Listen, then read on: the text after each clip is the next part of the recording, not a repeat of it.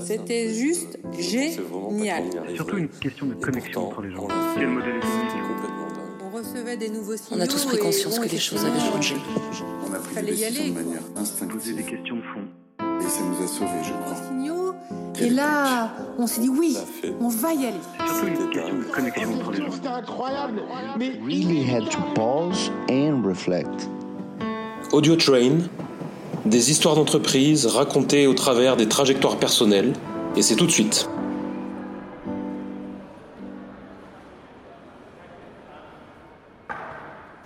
Bienvenue dans ce deuxième épisode euh, des entretiens avec Charlotte Sebra qui nous explique euh, le monde des agences de voyage corporate, c'est-à-dire les, les agences de voyage spécialisées dans l'organisation, la planification, la création d'outils donc technologiques pour que les entreprises puissent gérer et optimiser leurs déplacements professionnels.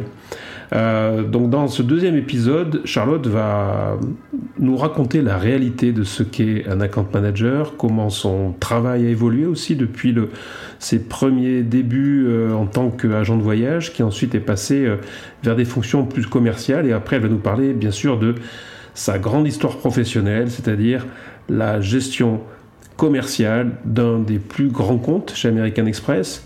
Euh, c'est une grande entreprise faite de plusieurs marques, voilà, un grand fleuron français. Et donc, euh, ben, Charlotte va partager avec nous son histoire. Je vous laisse. À très vite. Alors selon la structure de la taille de l'entreprise, évidemment, et l'organisation, tu as bien entendu la DSI, tu as les CFO, les CEO, chacun va euh, peut inter- t'as la DRH sur euh, évidemment aussi la protection euh, des, des collaborateurs. Je crois que ce qui, ce qui est important en, en résumé, c'est pour les les les les les, les, vo- les, les voyageurs, c'est surtout la fluidité dans le voyage. Il faut savoir que le voyage d'affaires, c'est pas c'est pas une promenade. Hmm. J'ai beaucoup voyagé et, euh, et je peux t'assurer que j'appréciais beaucoup euh, lorsque euh, tout mon voyage se déroulait sans sans accroc parce que derrière un voyage, il y a une signature de contrat. Il y a la rencontre de tes clients, de leurs clients, et c'est extrêmement important que tout se passe dans d'excellentes conditions. Donc ça, c'est la finalité. Fluidité, smooth, quelque chose Mhm. qui se passe très bien, sans accroc. On n'envoie pas un homme d'affaires, on se trompe pas de destination. Enfin, ça peut te paraître incroyable, mais on travaille qu'en code. Ça pourrait arriver. Pour les acheteurs, c'est de la négociation. Voilà. C'est euh, négocier au bon prix, mais la bonne prestation, hein, parce qu'il y a, il y a un coût euh, derrière. Pour la DSI, c'est mettre en place euh, des, des- des flux de data qui peuvent leur permettre des analyses, d'accord Tout ce qui est dashboard, entre autres, analyse de données pour l'optimisation. Et pour les CEO, les, CFO, c'est aussi des analyses.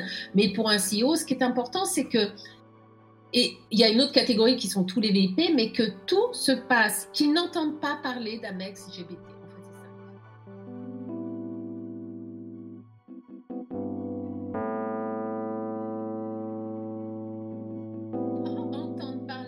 Voyageurs d'Amex GBT, parce que s'ils en entendent parler, c'est pas forcément bien. D'accord. Mhm. C'est ça. Et alors après maintenant, donc, euh, euh, est-ce que tu peux revenir sur, sur peut-être un, un moment de changement? Donc, euh, quand est-ce que tu as commencé à voir arriver les premiers self-booking tools et les premières plateformes de réservation en ligne? À quelle époque après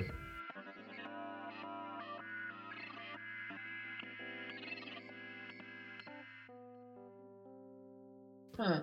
C'était vers euh, 2000, euh, quand? 2005, 2003, Oui, je 2004 dis à, à peu près. Écoute, hein, franchement, tu m'en voudras pas à, à- à quelques années près, mais on a eu, oui, peut-être vers 2002, de- 2030, on a commencé à en parler. Ouais. Je me souviens qu'il y avait des perspectives. Oh, la- l'agent de voyage va disparaître. Non, non, le métier d'agent de voyage, certes, il y en a moins.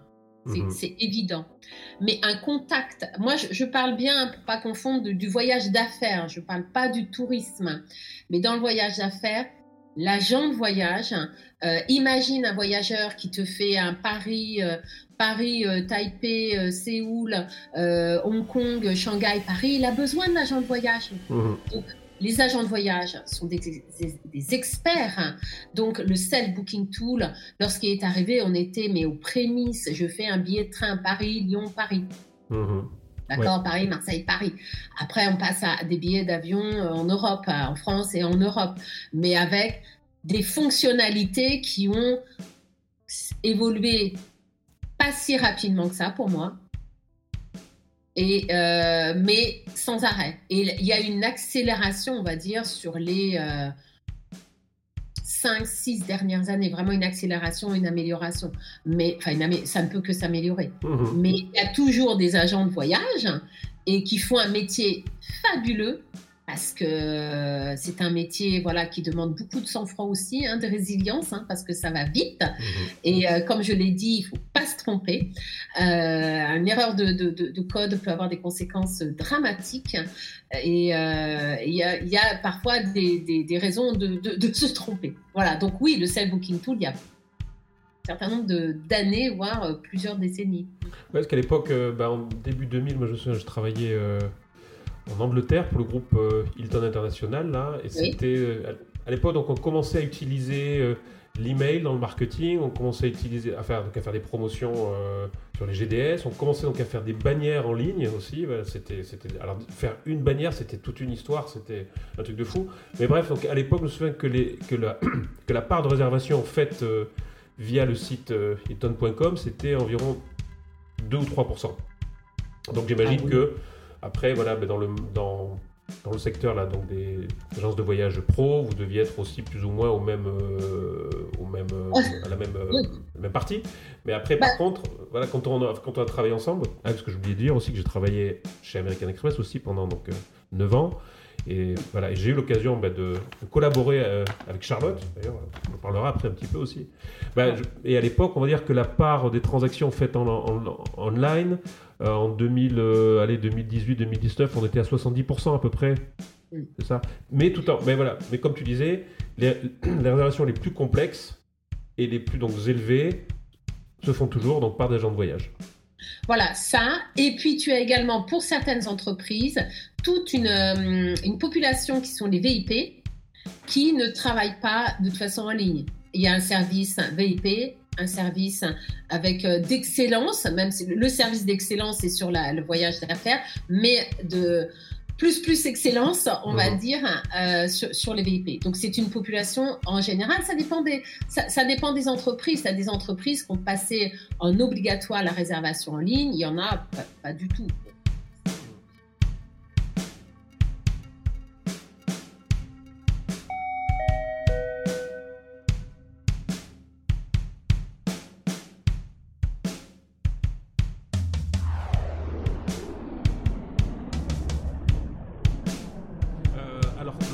Euh, euh, account manager, en français c'est gestionnaire de compte ou directrice de clientèle, enfin on peut appeler ça, c'est un peu le... Euh, alors moi je me souviens de toi, on va dire que on t'a associé chez Amex avec le client, avec ses quatre lettres, LVMH. Tu peux nous expliquer un petit peu comment ça s'est passé la prise de fonction avec eux, leurs attentes à l'époque et comment s'est passé en, en, gros la relation avec ce client? Alors déjà, donc le tout début, lorsqu'on t'a euh, assigné, parce que là, je te pose trois questions en une. Alors, lorsqu'on t'a attribué donc ce client. C'était un, un, grand parcours, un, parcours de passion. J'ai toujours vécu dans la passion hein, dans, dans, mon, dans, ma carrière. Et euh, on va dire que là, on était euh, vraiment dans une, un client de passion. Donc, une opportunité grâce à, quelqu'un euh, qui euh, voilà qui s'est dit mais c'est toi tu as le profil parce que j'avais un profil très opérationnel. Et euh, ce qui ce qui était important pour ce client c'était d'être prêt justement des hommes et des femmes d'affaires de s'assurer de bien comprendre aussi leur, les, besoins et que de s'assurer que tout l'opérationnel va suivre et que en cas de, on va dire, d'incident euh, majeur, hein, parce que le commercial n'intervient pas sur la partie opérationnelle, mais d'incident, le commercial, parce que moi j'avais 35 pays à gérer, donc était capable d'articuler, de contacter les bonnes personnes, que ce soit internes chez Amex ou externes chez les, fournisseurs aériens, hôtels, entre autres. Donc une opportunité, un manager qui me, propose euh, voilà cette, cette, ce poste au niveau mondial et puis un client qui m'a qui m'a fait confiance, une relation euh, de confiance. Moi, je dirais Et c'est juste un clin d'œil au métier que je fais aujourd'hui d'authenticité.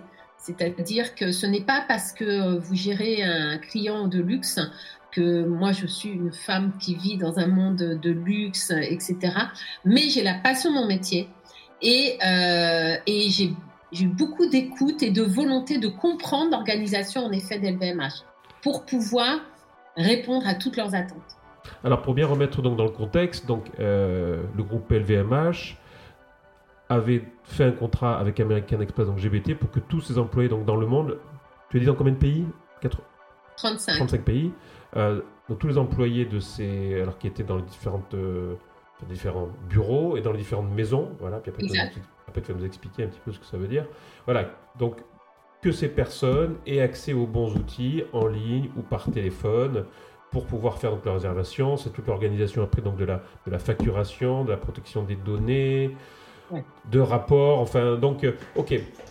Alors, si tu pouvais un petit peu décomposer les, comment dire, les, tes responsabilités donc, dans ce contrat.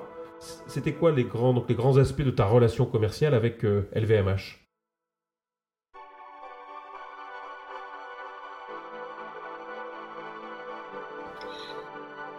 Alors déjà, tu as une relation, euh, eux, ils sont organisés avec une fonction centralisée qui est un Global Travel Manager euh, avec qui tu, travailles au quotidien.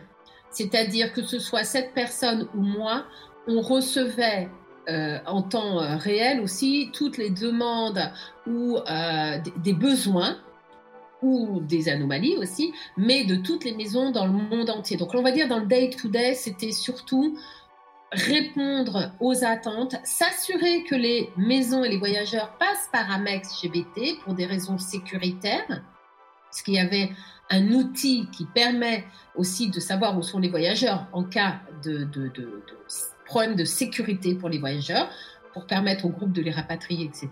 Donc ça, je ne vais pas trop rentrer dans le détail. Mais euh, donc ça, c'était cette partie-là. Ensuite, il y avait la partie vers où va-t-on? Donc tu dessines une roadmap pour ton client qui intègre des évolutions dans la gestion, entre autres, des, des data, euh, dans les évolutions technologiques euh, que le réseau AMEC GBT euh, pouvait proposer, et Dieu sait s'il y en avait, parce que mhm. c'est un réseau qui n'a fait que développer la technologie, qui, avait, qui a beaucoup de moyens pour développer la technologie orientée client. Tu as un exemple d'ailleurs de euh, pas, une application, un outil de sécurité ou autre, peut-être, je sais pas. Euh, ah, ils ont développé euh, que ce soit surtout une application AMEC GBT, elle a peut-être changé de nom, qui permettait aux voyageurs en temps réel de chatter avec des, conseillers vendeurs, d'avoir des alertes en temps réel sur ton vol qui est retardé, annulé. Donc imagine à la place d'attendre une communication qui vient euh, quand elle a le temps d'une compagnie aérienne ou autre, en temps réel. C'est incroyable. je fais une petite euh, digression, parce que moi à l'époque, j'étais dans l'équipe euh, produit et puis projet donc technologique. Et, je sais que, et entre autres d'ailleurs, ben oui, je m'occupais de l'application à l'époque qui s'appelait Mobile Extend. Ça, te rappelle quelque chose, Mobile Extend? C'était donc la première application de voyage. Alors en gros, voilà, pour expliquer donc aux personnes qui nous écoutent, en fait, ben, lorsqu'un client bah, comme les, voyageurs de LVMH euh, faisaient une réservation soit via les systèmes en ligne d'American Express ou soit donc par téléphone, American Express étant ce qu'on appelle un data processor ou un data... Euh, euh, enfin bref, avait donc les profils et les transactions, ce qu'on appelle donc des, donc, des PNR, et ces flux d'informations sont protégés dans les bases données Amex et vont après alimenter tous les systèmes donc, de sécurité, de reporting, etc. Bref, mais dans tout ça, il peut y avoir des fois donc des, erreurs, notamment euh, bah, des données sur euh, peut-être euh, un hôtel où il est donc localisé, etc. Et, je sais qu'à l'époque, donc il y avait des commerciaux qui venaient voir, qui disaient Julien, là sur une transaction, bah, on a un client, là si on se fie à, l'application, il est en plein au milieu donc d'un océan, je sais pas de l'océan Indien ou machin, parce qu'il y avait des erreurs. Voilà, enfin il y avait des bugs aussi quoi. Ça aussi, j'imagine que bah, tu as dû donc essuyer aussi les, les plâtres, hein, pour, euh, j'imagine, il y a eu aussi de, il y avait ça aussi, non, dans ton. Bah oui, il y avait ça parce qu'en fait, tu... déjà, toi, tu veux euh, inviter ton client et convaincre ton client d'adopter un nouvel outil. Ok, une fois que ça s'est fait, c'est déjà un certain temps. Et puis le client dans le groupe LVMH, c'est pas le Global Travel Manager qui disent oui, mais après, tu dois aller convaincre chaque, chaque maison. Hein, donc tu prends ton bâton de pèlerin et tu vas voir chaque maison dans le monde entier.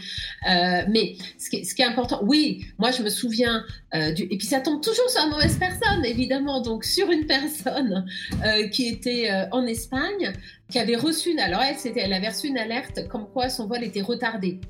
Donc, super, il me dit, il m'appelle, il me dit, c'est génial, hein, franchement, votre application, tout. Il me dit, sauf que le vol est revenu à l'heure. Et moi, je suis arrivée selon l'horaire qui était prévu retardé et j'ai raté mon avion. Oups. Bon, voilà. Donc euh, voilà, euh, une anecdote. Donc là, évidemment, vous êtes, euh, en plus quand ça arrive sur, sur un de, de, vos, de vos VIP, bah, vous prenez en charge et voilà, vous gérez la situation. Mais la, la, relation avec LVMH, c'était la qualité, l'excellence. Il faut imaginer que c'est un client qui attend cette excellence qu'ils délivrent, eux, dans les boutiques du groupe. Mhm. Que vous alliez chez, dans des, dans, chez, chez, Louis Vuitton, dans, une, dans un magasin Vuitton, dans un magasin Berluti, Louis V et, et tant d'autres, ils délivrent cette excellence, cette connaissance client. Donc tu as parlé au départ, alors dans les grands piliers comme ça de tes activités, il y avait donc l'aspect euh, opérationnel, fluide, etc. Après tu as parlé de euh, proposer toujours donc une vision donc technologique avec des apports, avec des nouveaux outils, voilà pour que aussi bah, pour euh, équiper leurs voyageurs euh, des, outils les plus à la pointe, on va dire. Donc ça, donc ça c'est le deuxième volet. Est-ce qu'il y aura encore peut-être un autre volet d'activité avec eux dans ta relation avec un client comme ah bah oui, tu, en as encore. Tu as, bah, tu as le, volet commercial parce qu'on n'a pas on n'a pas parlé qu'on allait voir nos clients encore. Donc ça c'était. On y arrive, on y arrive. Une part extrêmement importante puisque euh, aller rencontrer chaque maison, j'avais des équipes donc dans le monde entier euh, qui allaient rencontrer chaque maison euh, pour donc quand je dis chaque maison, on va parler par exemple la maison Guerlain, la maison Moet la maison Louis Vuitton, hein, c'est ça les, mhm. les maisons dans le groupe et donc chaque maison, chaque interlocuteur, un pour mesurer la qualité de service, même si on a des outils de qualité automatisée. C'était le deuxième épisode de notre série d'entretiens avec Charlotte Sebra qui nous explique le, métier de responsable de clientèle d'account manager dans le secteur du voyage, dans les services B2B. Euh, dans les prochains épisodes, on va, on va continuer à parler de comment marche la relation, comment est-ce qu'on sert un client comme LVMH, euh, et puis on va tout doucement transiter euh, vers euh, un nouveau sujet qui est cher à, Charlotte, vu qu'elle elle développe en ce moment une activité de, de conseillère en images, mais vous allez voir, vous allez comprendre la transition, je vous donne rendez-vous donc dans les prochains épisodes. D'ici là, portez-vous bien, à bientôt. On a tous pris conscience que les choses avaient changé. Vous étiez sur Audio Train, à bientôt